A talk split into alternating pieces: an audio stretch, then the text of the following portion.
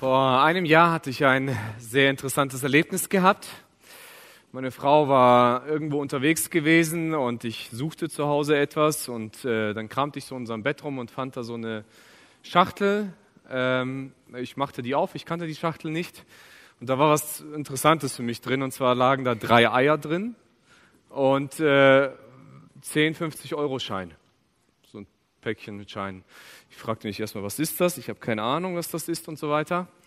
Und äh, als meine Frau nach Hause kam, fragte ich sie, du Schatz, was hat das hier mit dieser Schachtel auf sich? Ich habe die heute gefunden und so. Die guckte mich erstmal so ein bisschen an und dann sagte sie, ja, weißt du, immer wenn du in den letzten Jahren irgendwas Falsches von der Kanzel gesagt hast oder schlecht gepredigt hast, habe ich da so ein Ei in die Schachtel reingelegt. Und ich dachte, boah, cool. Zehn Jahre, elf Jahre Pastor in der Gemeinde, viele Predigten gehalten und drei davon, ne, war nicht, schon nicht schlecht. Ich fühlte mich ein bisschen gut, aber fragte ich, ja, was hat das dann aber mit dem Geld auf sich? Dann lächelte sie ein bisschen und sagte, ja, das ist der Erlös von den Eiern, die ich schon verkauft habe. Nein, das ist so nie wirklich passiert. Meine Frau wusste nicht, dass ich das erzähle. Sie hat einen hochroten Kopf bekommen. Nein, aber ja, wir als Prediger und Lehrer, als Pastoren, habe ich manchmal das Gefühl, leiden und so unter so einem Vollkommenheitskomplex. Im Sinne, dass wir glauben, das, was wir sagen oder das, was wir tun, das, was wir lehren, ist immer das Richtige und es ist immer das Ultimative. Und dann kann es uns vielleicht auch passieren mit dem einen Pastor, der äh, vor der Gemeinde beobachtet, wie zwei Jungs heftig diskutieren. Und es wird immer lauter und er geht zu den Jungs hin und sagt, Jungs, was ist los? Sag, sagt der eine, ja, Pastor, wir haben hier einen Euro gefunden. Wir haben den beide gleichzeitig gesehen und jetzt klären wir, wer diesen Euro bekommt und wem der eigentlich zusteht. Sagt er, und was ist die Lösung eures, eures Problems? Sagt er, ja, wir haben uns darauf geeinigt, wer am besten lügen kann, der bekommt den Euro. Ja, Pastor hat ja so große Augen. Jungs, ihr wisst doch, was in der Bibel steht. Da steht, du sollst nicht lügen. Und ich habe mein ganzes Leben lang nie gelogen und ich tue es auch nicht. Da guckt der eine Junge den anderen und sagt, gib den Euro ab, der Pastor hat gewonnen.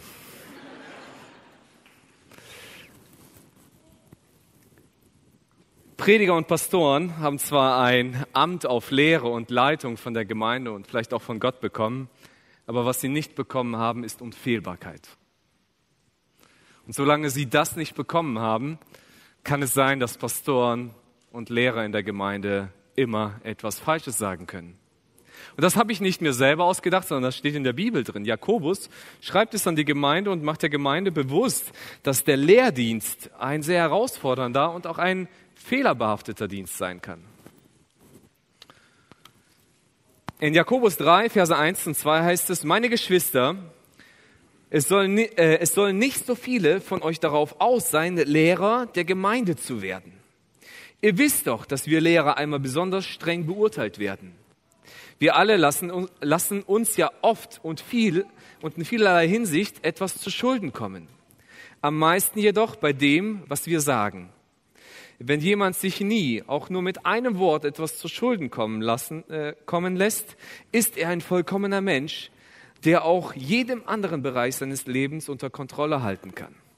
Also Jakobus schreibt hier an die Gemeinde und sagt erstmal so eine Warnung, das ist ja irgendwie cool, dass man hier vorne auf der Kanzel oder auf der Bühne stehen kann, vor der Kanzel und dass man predigen darf und man glaubt, das ist ja tolle Anerkennung und so weiter. Aber seid euch bewusst, die, die hier lehren, unterstehen einer besonderen Verantwortung und Gott wird eine besondere Rechenschaft von ihnen fordern.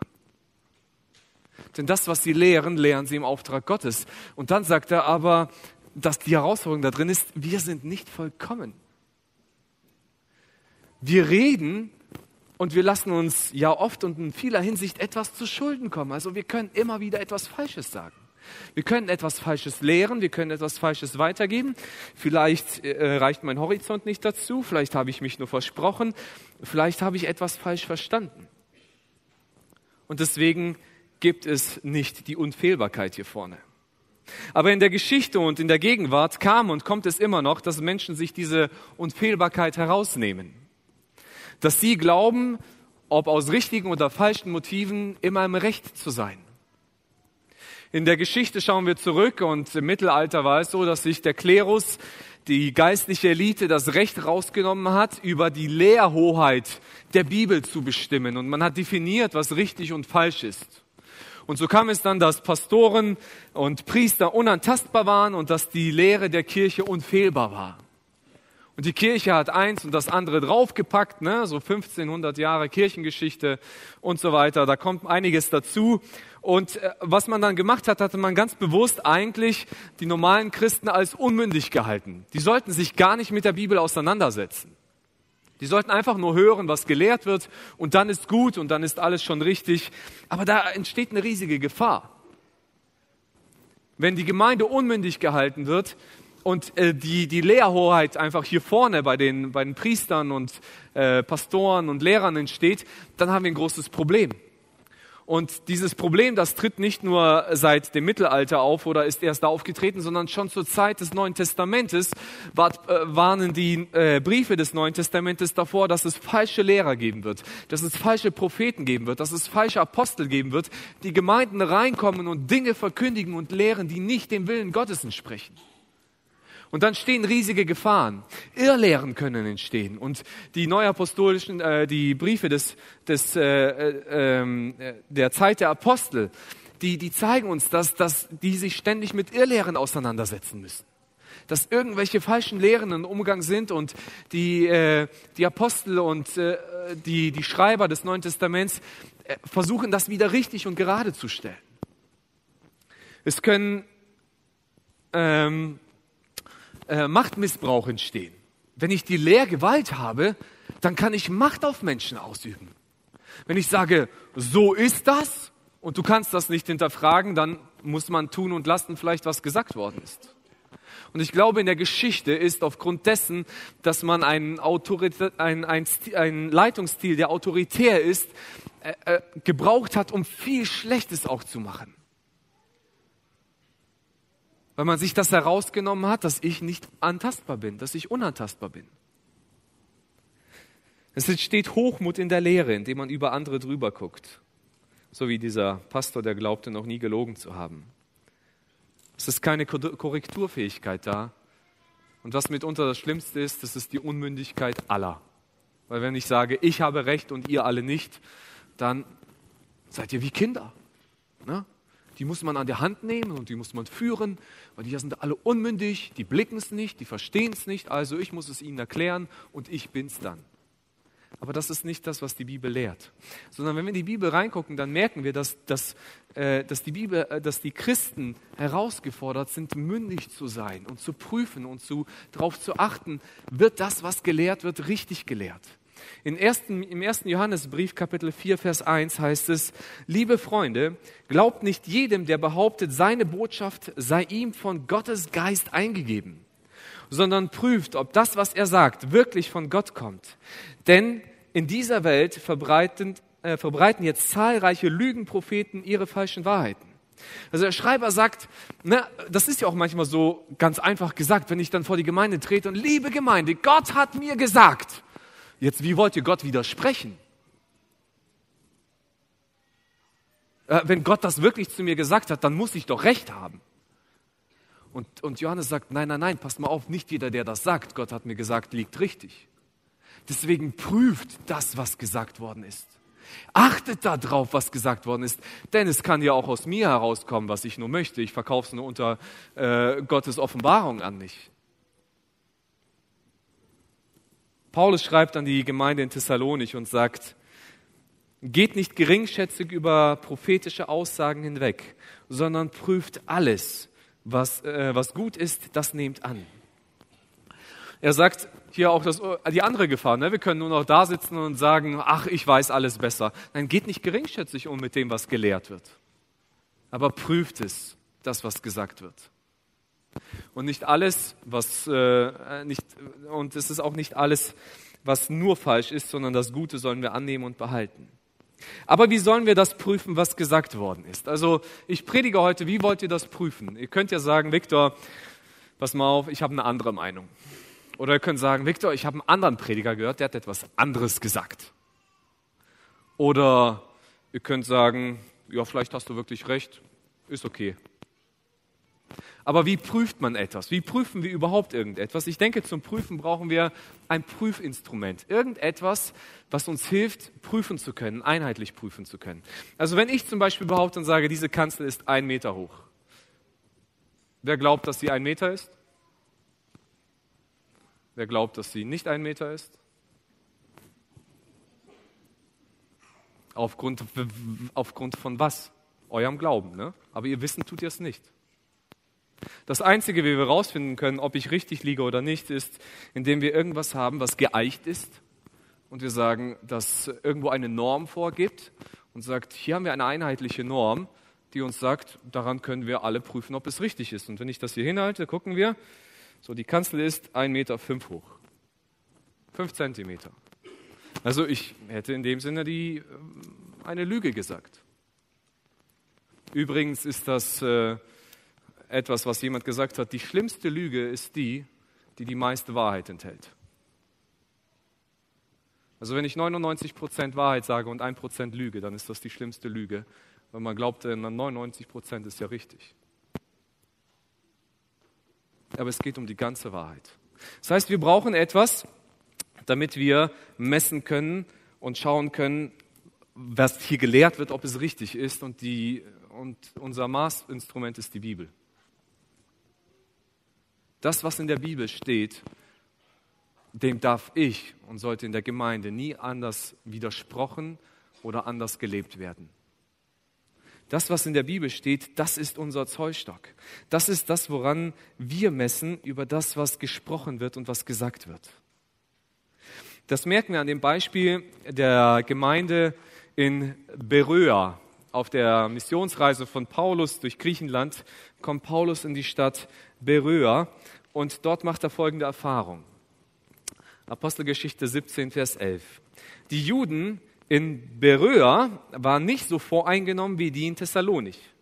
Mit großer Bereitwilligkeit gingen sie auf das Evangelium von Jesus Christus ein und sie studierten täglich die Heiligen Schrift, um zu prüfen, ob das, was Paulus lehrt, mit den Aussagen der Schrift übereinstimmt.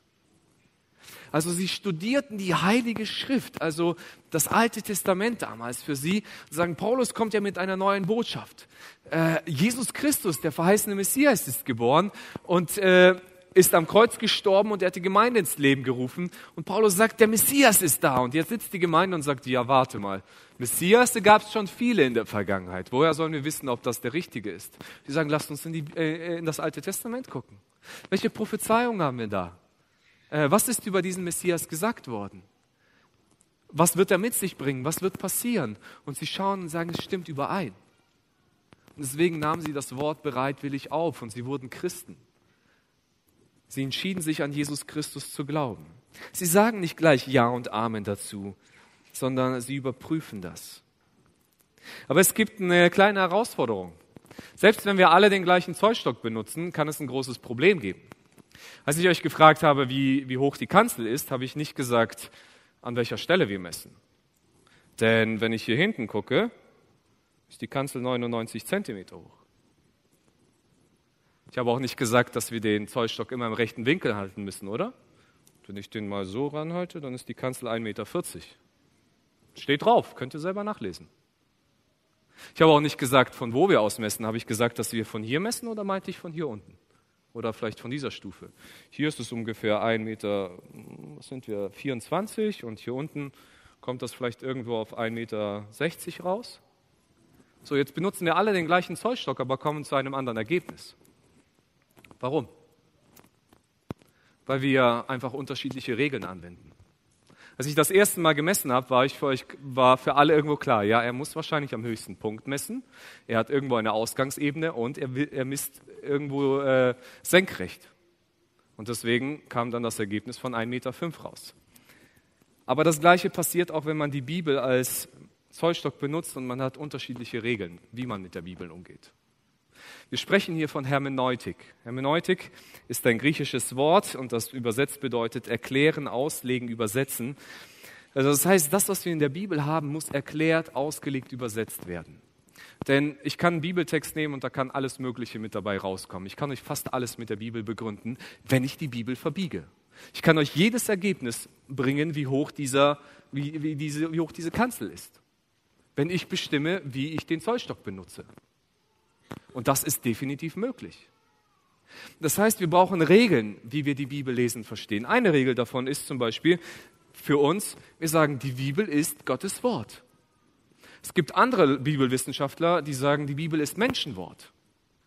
Menschen haben das Buch geschrieben und wenn wir das lesen, dann gucken wir, ja, gucken wir, das schreibt er ja aus diesen Motiven und ja, gucken wir, Paulus hat das geschrieben und das ist wahrscheinlich gar nicht von Paulus. Das hat wahrscheinlich irgendein Schüler von Paulus geschrieben, der sich für Paulus ausgegeben hat, weil, guck mal, das stimmt hier ein bisschen nicht überein hier. Also das können wir nicht ganz so wichtig nehmen und das nehmen wir hier wichtiger und dann haben wir ein riesiges Problem. Dann kann ich mir aussuchen, was ich sage, ja, was ist denn letztendlich von Gott und was ist von Menschen? Deswegen ist unser Ansatz, wir sagen, die Bibel ist Gottes Wort, von Anfang bis Ende. Ein zweiter hermeneutischer Ansatz ist, die Bibel muss immer im Kontext gelesen werden. Kontext bedeutet in ihrem Zusammenhang.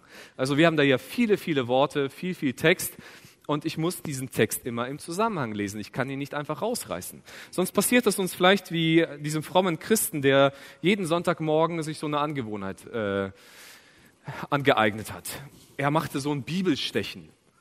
Und zwar nahm er seinen äh, Brieföffner, dann stach er in die Bibel rein und da, wo die Spitze rauskam, diesen Vers nahm er sich dann so als Wochen- oder Tageslosung heraus und sagte so, das ist so mein Mottovers für den Tag heute. Und so machte er es eines Tages und er stach raus und landete bei Matthäus 27, Vers 5 und er ließ da, und Judas ging hin und erhängte sich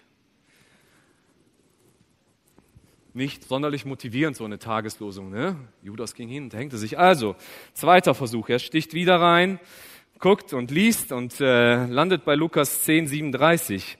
Geh hin und tue desgleichen. Naja, alle guten Dinge sind drei, also nochmal rein, rausgekommen, Johannes 13, Vers 27. Was du tust, das tue bald. Jetzt kann ich euch sagen, in der Bibel steht, Judas ging hin und erhängte sich. Es steht auch, tu es ihm gleich und es steht auch, tu es bald. Das ist das, wenn ich Bibelstellen aus dem Zusammenhang rausreiße. Das passiert, wenn wir die Bibel lesen, ohne den Kontext, den Hintergrund zu beachten. Das passiert, wenn wir willenlos dann manchmal so ein, auch manchmal mit Verheißungen, sie einfach irgendwo aus einem Zusammenhang rausnehmen und dann glauben, na ja, das bedeutet das für mich oder sonst noch was. Ganz einfach, keiner wird das von uns machen, oder? Und keiner möchte so behandelt werden, dass man einzelne Sätze von dem, was ich gesagt habe, rausnimmt und ohne Kontext dann vielleicht irgendwo weitergibt und irgendwas Falsches von jemandem weitergibt. Und genauso will die Bibel auch nicht behandelt werden, sondern wir müssen das, was wir lesen, im Kontext lesen. Aussagen, die wir in der Bibel lesen, müssen wir im Verständnis der damaligen Kultur verstehen.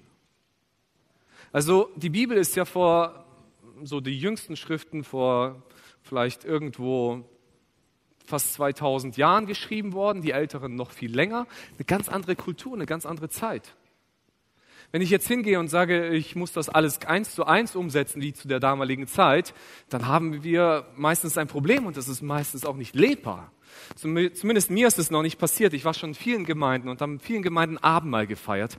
Aber was ich nicht erlebt habe, dass man mir jedes Mal die Füße davor gewaschen hat. Jetzt muss ich aber sagen, wenn wir wirklich biblisch leben wollen, dann sollten wir das tun. Denn nachdem Jesus den Jüngern die Füße gewaschen hat und im Anschluss das Abendmahl gefeiert hat, noch vor dem Abendmahl, als er ihnen die Füße gewaschen hat, heißt es in Johannes 13, Vers 15, da spricht Jesus, ein Beispiel habe ich euch gegeben, damit ihr tut, wie ich euch getan habe. Also Jesus wäscht den Jüngern die Füße und sagt, tut das Gleiche. Wer von euch wäscht anderen die Füße, außer seinen Kindern? So, wenn wir das jetzt wirklich eins zu eins leben wollen, ohne die Kultur zu beachten, Leute, bringt beim nächsten Abendmahl bitte alle Handtücher mit und bringt Wasser mit. Das wird ein langes Abendmahl, bis wir uns alle die Füße gewaschen haben. So, und übrigens, wascht die Füße nicht davor, bevor ihr kommt, denn das haben die Jünger auch nicht gemacht.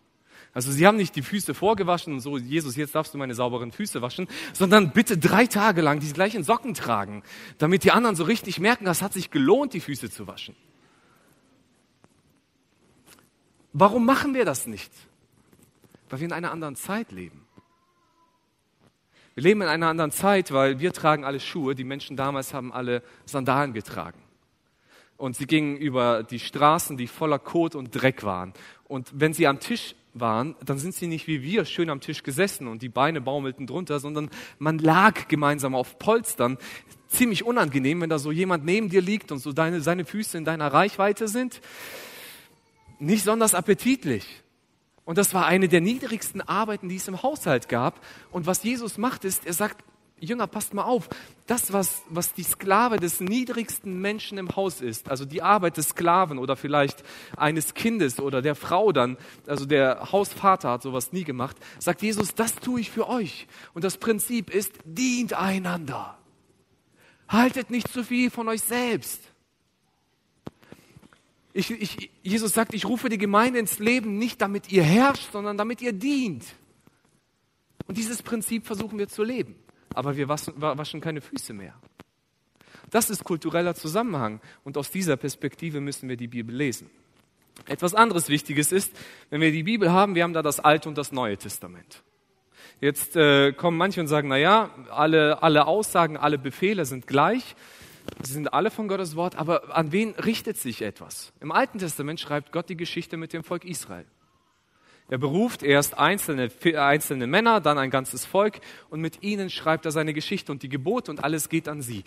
Das ist alles Vorbereitung auf das Neue Testament. Als Jesus wiederkommt, sagt er, ich habe die ganzen Gebote des Alten Testamentes erfüllt. Ihr müsst es nicht mehr tun. Und er sagt, jetzt ist ein neuer Bund, eine neue Zeit ist angebrochen für alle Menschen. Und wir müssen das Alte nicht mehr tun, denn wir stehen jetzt unter dem neuen Bund. Jetzt gibt es aber wieder, immer wieder Christen, die sagen, ja, da gibt es aber schon ein paar so coole Sachen aus dem Alten Testament, die mir gefallen. Komm, wir machen die normativ. Ne? Und dann machen sie einfach das mit dem Zollstock und sagen, wir müssen den ja nicht gerade halten, wir halten den einfach ein bisschen schräg, dann passt das schon wieder. Dann gibt es so Sachen wie, dass man sagt, eine Frau darf keine Hosen tragen. So, wo steht das? 5. Mose, Altes Testament, 5. Mose, Kapitel 22, Vers 5. Eine Frau soll nicht Männersachen tragen und ein Mann soll nicht Frauenkleider anziehen. Okay, steht da. Gilt das für uns? Erstmal nein. Es war an das Volk Israel gerichtet, neuer Bund. Das alte Gesetz ist für uns nicht mehr normativ.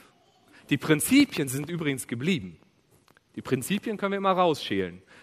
Aber das ist nicht mehr gültig was ich mich dann frage, und hier merken wir das Problem, die Leute, die legen mal den Zollstock so an und sagen, ja, warte mal, 5. Mose Kapitel 22, Vers 5 steht, keine Hosen tragen.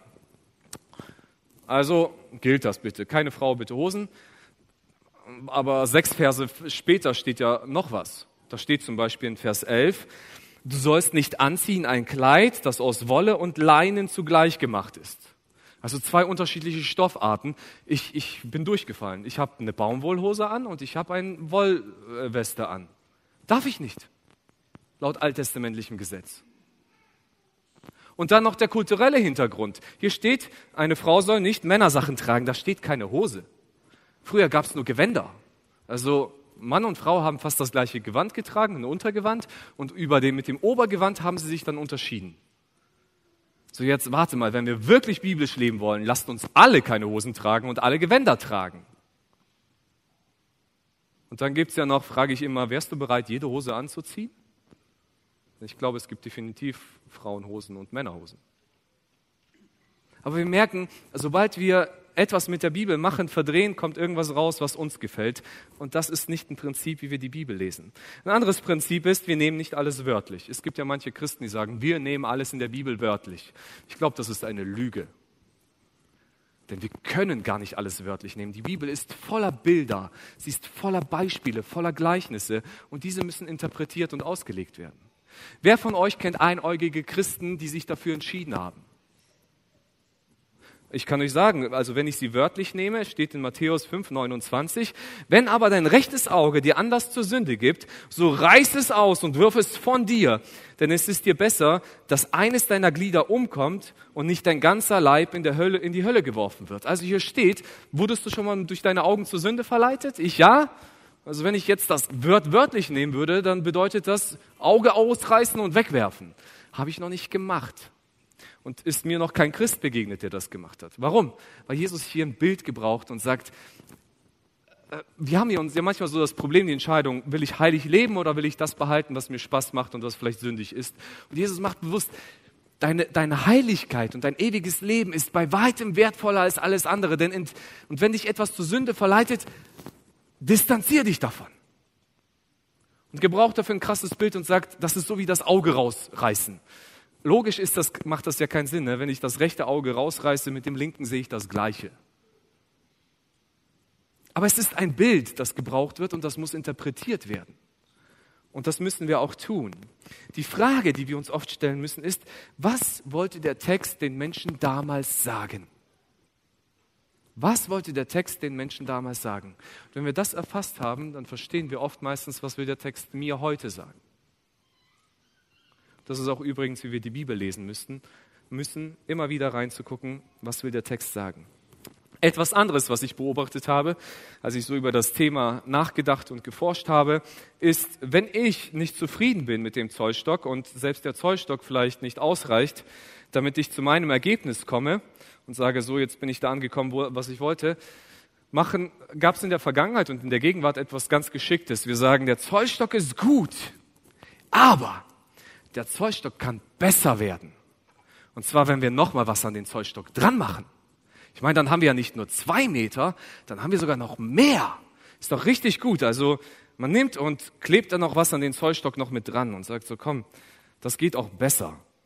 Da sagen wir, machen wir noch so ein Stück Holz dran und sagen so, jetzt äh, haben wir den Zollstock plus Holz. Ist cool, ne? Also mein Zollstock ist besser als eure Zollstöcke denn meiner ist länger und besser. Und wenn ich dann messe, dann komme ich raus, na, die Kanzel ist jetzt nicht mehr 1,5 Meter, fünf, sondern sie ist irgendwo bei 87 Zentimetern angekommen oder so. Und jetzt können wir sagen, ja, warte mal, aber die ist doch 1,5 Meter. Fünf. Da sagt die, ja, auf deinem Zollstock, aber meiner ist besser. Ich habe da einfach was dazu gemacht. Hört sich lustig an, aber das gibt's wirklich.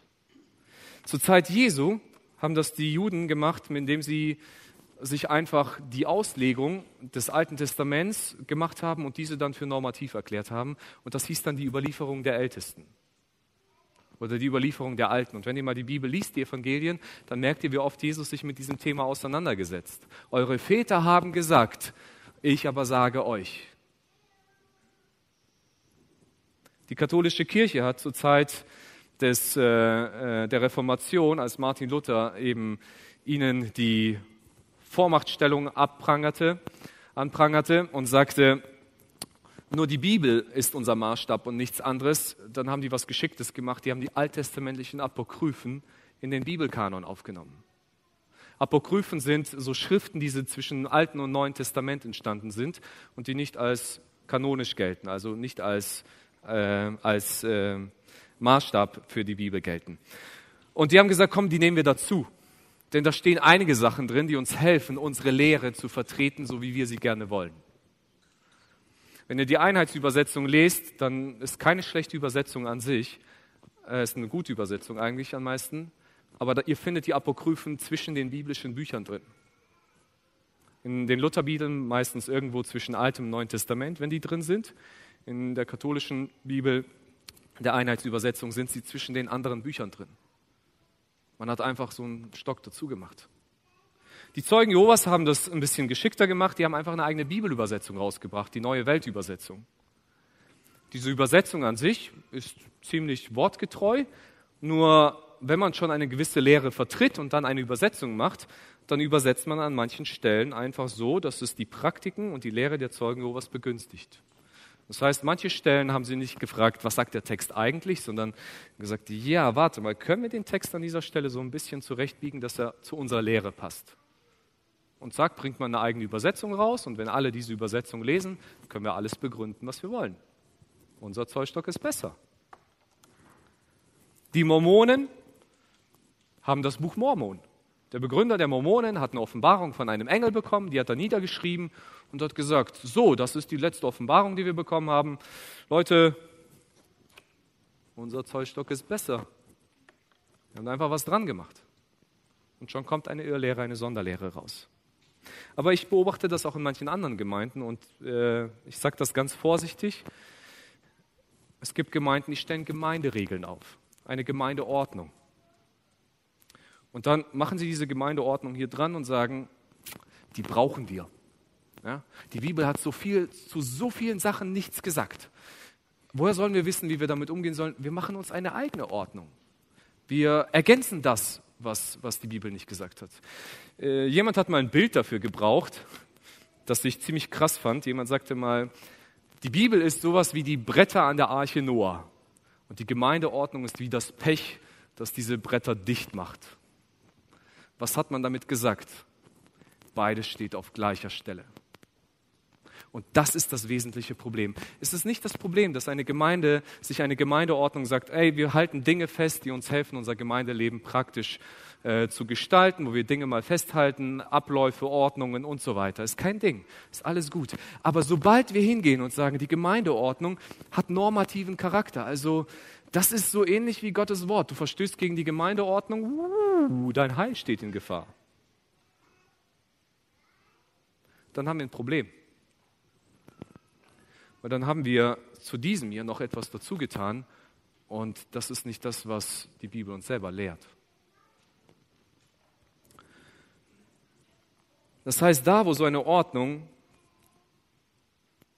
heißrelevant vielleicht sogar wird, da, wo sie den Stellenwert der Bibel einnimmt, und meistens sagt man das nicht, man lebt es einfach nur so.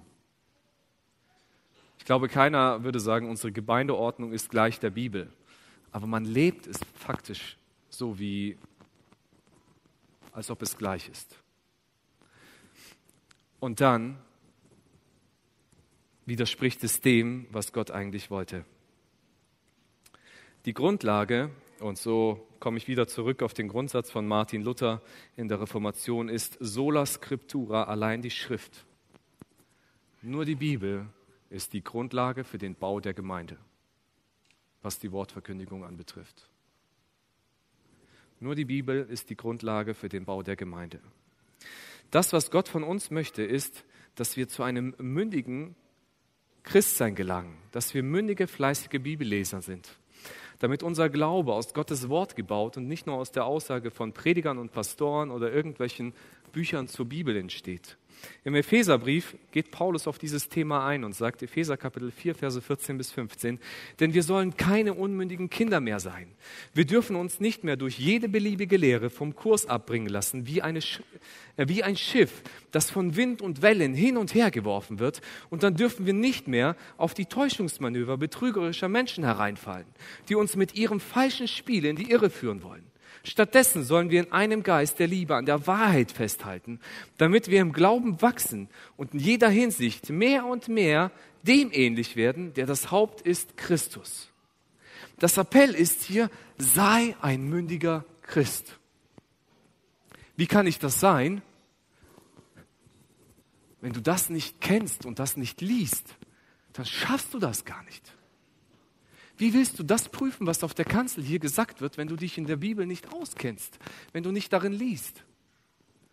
Und deswegen wünsche ich mir, dass ihr unsere Worte hinterfragt und dass ihr guckt, was wir hier vorne lehren und sagen. Das haben die Leute im ersten Gottesdienst super praktiziert. Als ich meine Predigt im ersten Gottesdienst gehalten habe, habe ich so ein Feedback bekommen wie selten, denn ich habe wieder was Falsches gesagt. Also die haben die Predigt voll angewandt. Und zwar, als ich hier gemessen habe, ich glaube, ich habe aus Versehen den Zollstock, ich meine, der geht ja auf beiden Seiten beschriftet, ne? habe ich den aus Versehen falsch gehalten. Und dann war ich irritiert in meiner Zahl und dann habe ich den rumgedreht und habe ein anderes Ergebnis gesagt. Und das stimmte nicht. Da war nicht 87 Zentimeter, sondern ich sagte irgendwo bei 1,15 oder sowas. Und ich war erstmal so, ja, komisch, aber in der Predigt habe ich es dann weitergemacht und dann kamen Leute auf mich zu und sagten, Victor, hast du was falsch gemacht. Und beim Frühstück habe ich ganz viele Eier angeboten, bekommen. Ich dachte mir, das ist ein gutes Prinzip. Immer wenn ich was Falsches sage, kriege ich von jedem ein Ei. Das ist ein guter Zusatzverdienst, wenn ihr das immer entdeckt. Ähm und ich, das Ding ist, wer hat es herausgefunden? Ich bin mir sicher, hier saßen ein Haufen Leute, die haben das gar nicht gemerkt dass ich eine falsche Zahl gesagt habe. Aber da saßen einige, die sich mit Zollstöcken auskennen, die vielleicht damit arbeiten und wissen, Victor, ist doch logisch, wenn unten was dazukommt, muss oben immer eine kleinere Zahl rauskommen, nicht eine größere. Aber es haben nur die gemerkt, die sich damit auskennen. Die, die nicht wirklich mit Zollstöcken arbeiten, die nicht wirklich damit beschäftigt sind, die haben gesagt, ja, wenn es Viktor gesagt hat, dann muss es wahrscheinlich stimmen. Nein, muss es nicht. Ich muss euch auch sagen, so am Anfang ist das ein bisschen blöd. Mist, schon wieder versprochen. Aber im Nachhinein ist es mir lieber, dass man aufmerksam zuhört und mit dabei ist, als dass man einfach nur zuhört und ohne, ohne zu verdauen, ohne zu kauen, das, was gehört wird, annimmt. Aber wem fällt auf, ob ich was Falsches sage oder ob hier vorne was Falsches gelehrt wird? Dem, der dieses Buch liest, der darin forscht, der es zu seiner Identität mitmacht und sagt, das ist Teil meines Lebens. Gott hat nie gesagt, dass der Pastor immer recht hat. Das ist vollkommen richtig. Er hat auch nicht gesagt, dass wir willkürlich urteilen sollen, wo das Recht liegt, sondern er hat festgelegt, dass in seinem Wort die Wahrheit enthalten ist und dass wir uns danach richten sollen. Und so möchte ich enden mit den Worten von Albert Einstein, der mal gesagt hat, wie glücklich ist ein Mensch, der sich nicht verführen lässt von denen, die Gottes Gebote missachten, der nicht dem Beispiel gewissenloser Sünder folgt und nicht zusammensitzt mit Leuten, denen nichts heilig ist. Wie glücklich ist ein Mensch, der Freude findet an den Weisungen des Herrn, der Tag und Nacht in seinem Gesetz liest und darüber nachdenkt. Jetzt werden die Bibelleser hier sitzen und sagen, Viktor, das hat nicht Albert Einstein gesagt, sondern steht im Psalm 1. Und so steht es auch im Psalm 1. Wohl dem, der nicht wandelt im Rat der Gottlosen, noch sitzt da die Sütter sitzen, noch geht auf dem Weg der Spötter nach der Luther-Übersetzung. Und der macht uns bewusst und sagt, glücklich ist der Mensch, der sich nah an Gottes Wort hält. Deswegen lasst uns eine Gemeinde von Bibellesern sein. Dass wir nicht irgendwann mal irgendwelche Irrwege gehen. Dass nicht Menschen hier eine Lehrautorität besitzen, die ihnen eigenmächtig ist, sondern jeder von uns hat die Autorität bekommen, in Gottes Wort reinzulesen und zu gucken, wie es sich mit der Wahrheit behaftet.